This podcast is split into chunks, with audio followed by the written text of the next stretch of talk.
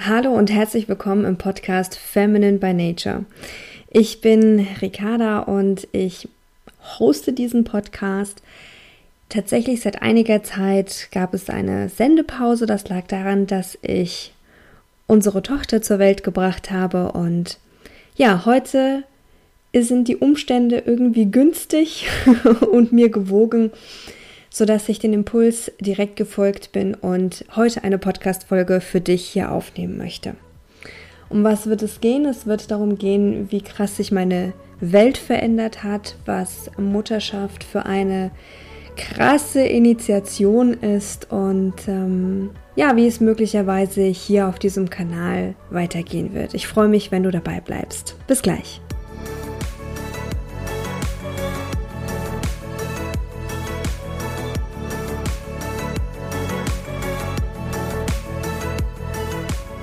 Ja, an dieser Stelle nochmal ein herzliches Willkommen hier im Podcast Feminine by Nature. Ähm, bei Feminine by Nature geht es darum, dass, äh, oder es ist mein Herzensanliegen, dass wir Frauen wieder unserer femininen Kraft gewahr werden und diese für uns einsetzen. Denn Sie ist uns tatsächlich in die Wiege gelegt. Sie ist unser natürlicher Antrieb und sie lässt uns so vieles so viel leichter tun und lässt uns vor allem viel authentischer unseren eigenen Weg gehen.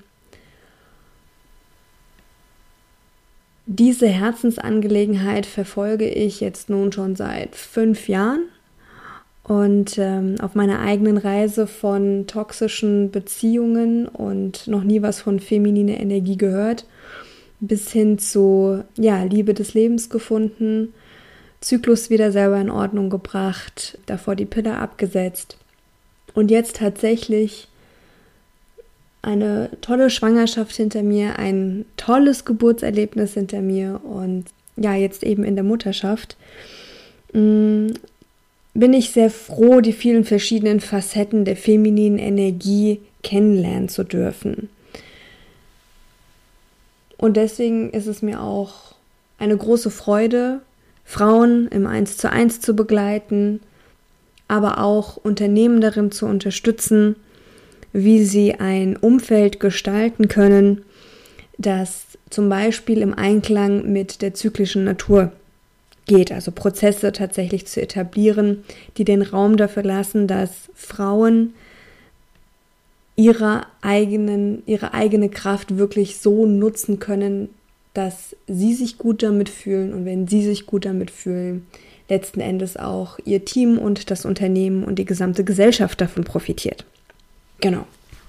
Das ist das, was ich aktuell so tue beziehungsweise vor der Babypause getan habe. ja, die heutige Folge soll so ein bisschen den Raum aufmachen, was sich seit der Geburt unserer Tochter bei mir alles verändert hat. Ich habe mich auf die Geburt sehr viel mit Hypnobirthing vorbereitet.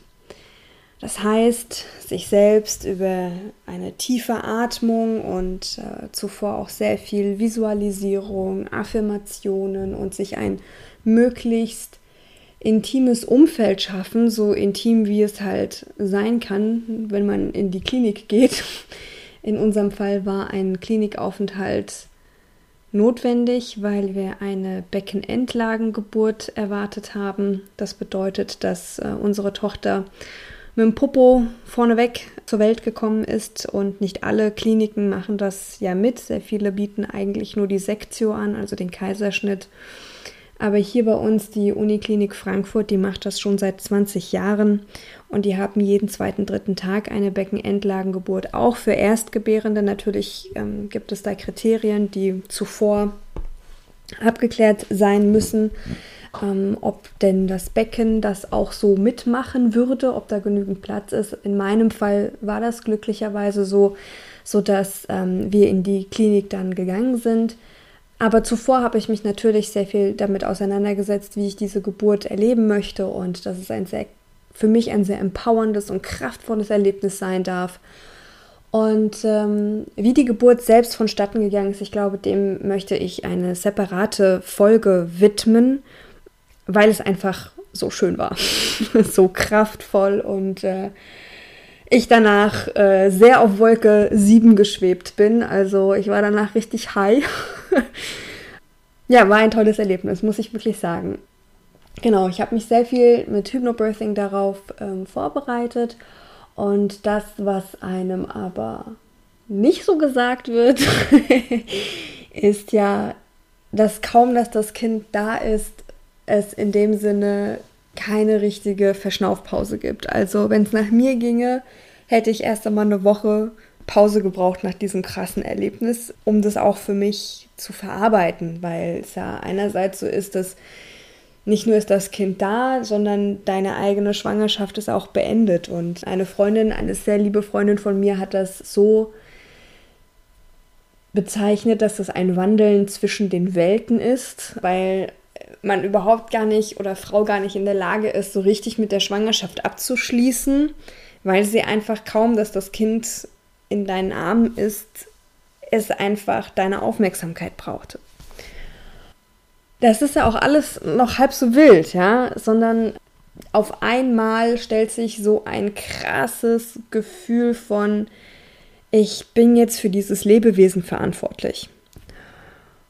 Und auch das sollte ja eigentlich klar sein, ja, wenn man Mutter wird. Aber es dann tatsächlich zu fühlen, ist etwas ganz, ganz anderes. Und damit gebe ich offen und ehrlich zu, hatte ich in den ersten zwei Wochen wirklich ganz arg zu strugglen. Ich war nicht darauf vorbereitet, wie sehr das Kind an mir klebt.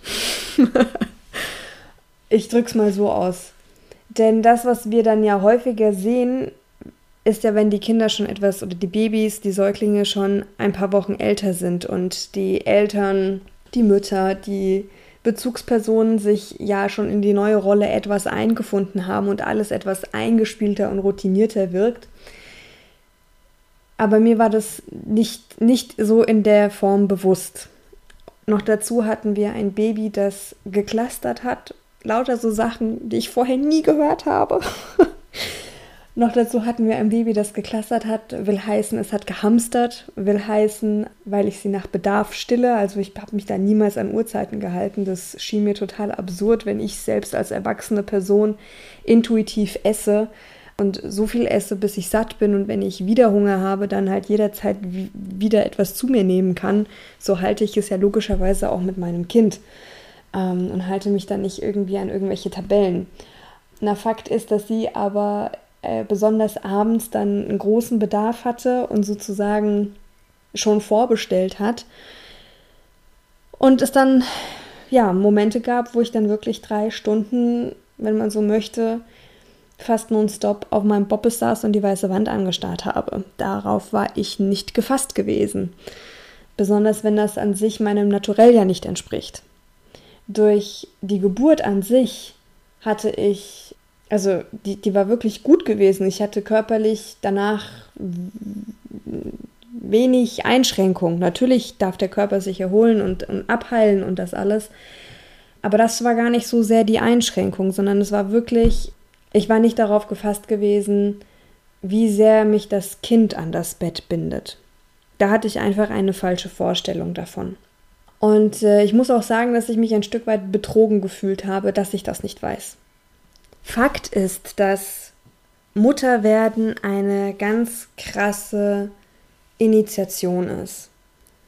Fast so krass, also noch krasser eigentlich, als die erste Periode zu bekommen. Also da spüren wir ja auch schon, dass sich jetzt irgendwas verändern wird. Wir sind in dem Sinne, ja, emotional vielleicht nicht immer, aber körperlich auf jeden Fall kein, kein Kind mehr, sondern wir, wir werden jetzt zur Frau. Und was bedeutet dieses Frausein? Und allein darüber oder allein dazu gibt es so viel zu erzählen, was ich gerne bei meiner Tochter anders machen möchte, als ich es jetzt noch erlebt habe oder vielleicht meine gesamte Generation erlebt hat. Allein das ist ja schon ein riesiger Prozess. Und dann eben Mutterschaft als ein neuer Lebensabschnitt. Und ich will nicht sagen, dass ich vorher keinen Respekt hatte vor Müttern. Natürlich hatte ich Respekt. Habe ich es unterschätzt? Ganz offen und ehrlich, ja. Ich habe es unterschätzt. Ich habe es unterschätzt, was es mit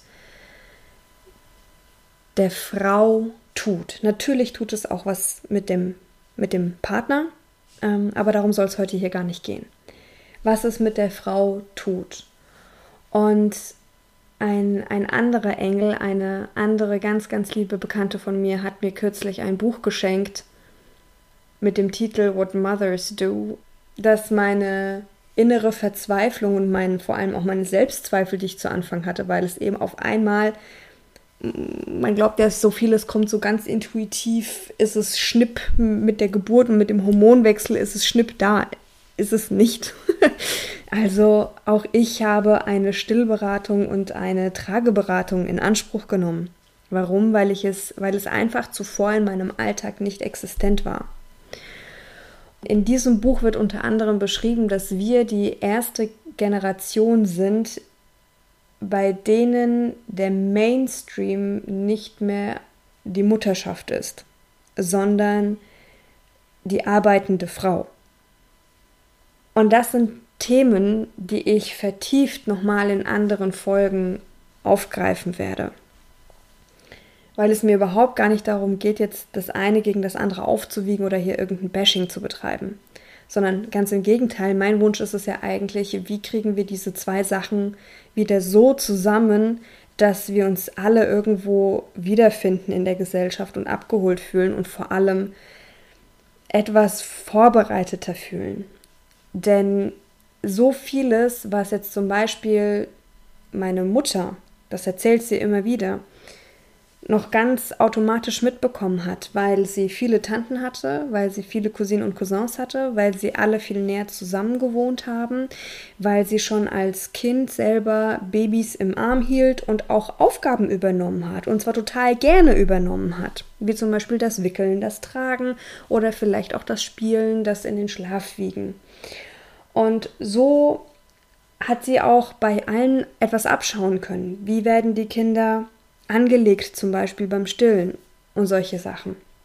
Ich will überhaupt gar nicht sagen, dass früher alles gut war, weil früher gab es auch viele Dinge, die noch viel schwieriger waren. Ja? Aber darum soll es auch jetzt nicht gehen. Will aber trotzdem sagen, man, man konnte sich ganz viel trotzdem abschauen, sodass der Zugang dazu doch intuitiver war, als man selbst Kinder bekommen hat. Und ich bin ganz ehrlich, ich war vorher zehn Jahre ähm, Management äh, Assistant. Ich habe in internationalen Konzernen gearbeitet und ich habe das nicht mitgekriegt.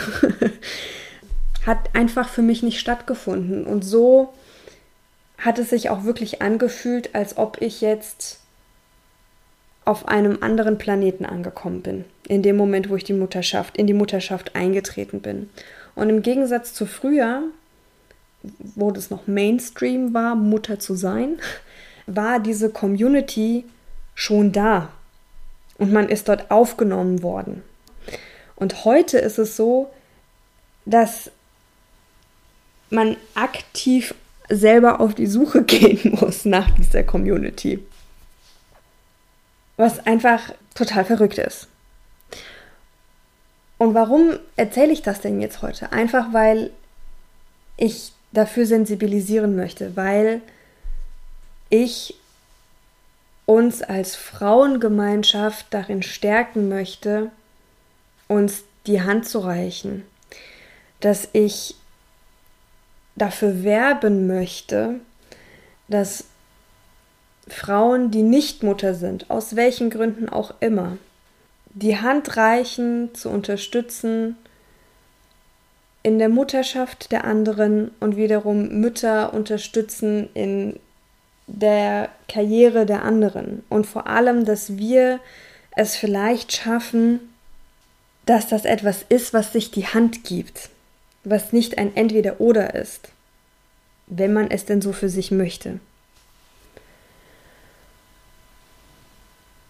das kristallisiert sich so bei mir aktuell immer mehr, immer mehr raus, dass da auf jeden Fall ein ganz neues Feld entstanden ist, über das ich gerne zusätzlich zu den ganzen anderen Themen, die die weibliche Kraft und die weibliche Energie mit sich bringt, sprechen möchte. Und ich denke, dass das soll es für heute gewesen sein in der, dieser heutigen Podcast-Folge. Ich hoffe, dass du, egal wie dein in Anführungsstrichlichen Status ist, ob jetzt Mutter oder nicht Mutter, auf jeden Fall aber Frau, dass du vielleicht neue Perspektiven hast gewinnen können, dich vielleicht in dem einen oder anderen auch wiedererkannt hast. Und wir vor allem, vor allem als, als Frauengemeinschaft zusammenrücken, uns gegenseitig den Rücken stärken, die Hand geben und das, was uns alle eint, nämlich die weibliche Kraft, die weibliche Energie, dass wir das in den Vordergrund stellen und gemeinschaftlich in die Gesellschaft tragen, denn die weibliche Kraft darf auf diese Erde zurückkehren. Sie war schon immer da, aber sie darf einfach wieder viel präsenter werden und sie darf so viel verändern und wirken zu, zum Wohle von uns allen.